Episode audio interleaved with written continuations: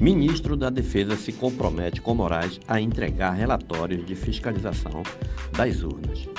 O ministro da Defesa, Paulo Sérgio Nogueira, se comprometeu com o presidente do, do, Tribunal Superior Eleitoral, Alexandre de Moraes, a entregar os relatórios da fiscalização das Forças Armadas no primeiro turno das eleições.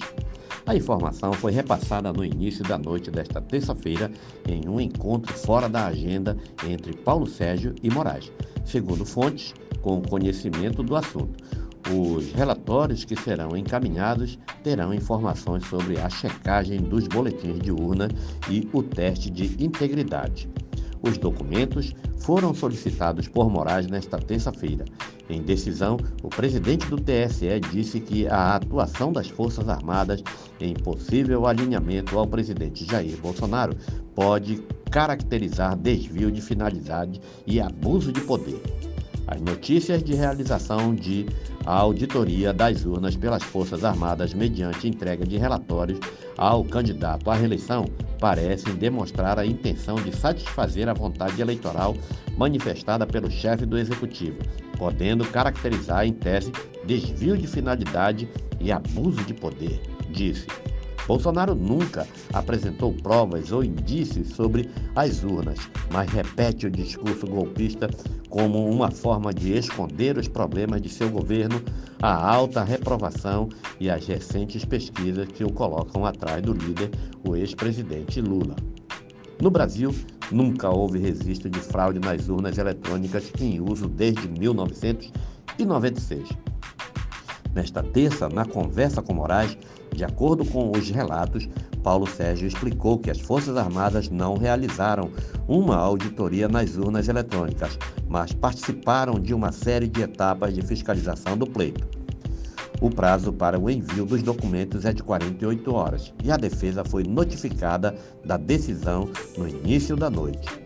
Desde o início da tarde desta terça, havia um conflito de versões no Ministério da Defesa sobre como seria a resposta à decisão de Moraes. Auxiliares de Paulo Sérgio defendiam que a pasta respondesse que não foi realizada auditoria nas urnas, como disse Moraes, mas somente fiscalização do processo eleitoral.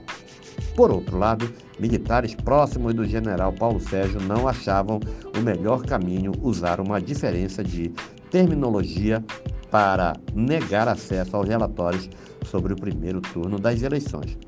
Eles disseram reservadamente que uma resposta negativa pode encerrar de vez o armistício construído nos últimos dois meses entre as Forças Armadas e o TSE e ensejar eventuais decisões do TSE contra o Ministério da Defesa.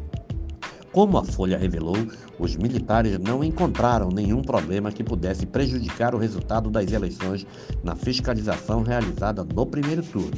Eles identificaram somente pequenas falhas, especialmente no teste de integridade. Os problemas, de acordo com os relatos, foram mínimos e poderiam ensejar somente recomendações de aperfeiçoamento no TSE.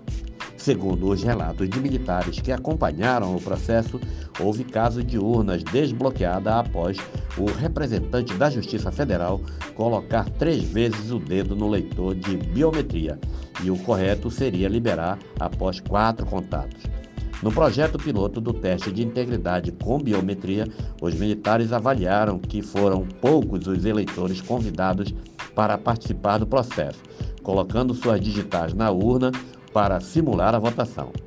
Na totalização, houve também o diagnóstico de que o TSE demorou mais do que o esperado para disponibilizar os boletins de urna na internet, o que teria atrasado a análise dos dados no dia da eleição. Apesar de não terem encontrado problemas relevantes, o Ministério da Defesa adotou o silêncio após o primeiro turno das eleições e não responde a pedidos de informação sobre fiscalização realizada no sistema eletrônico de votação no dia 2 de outubro.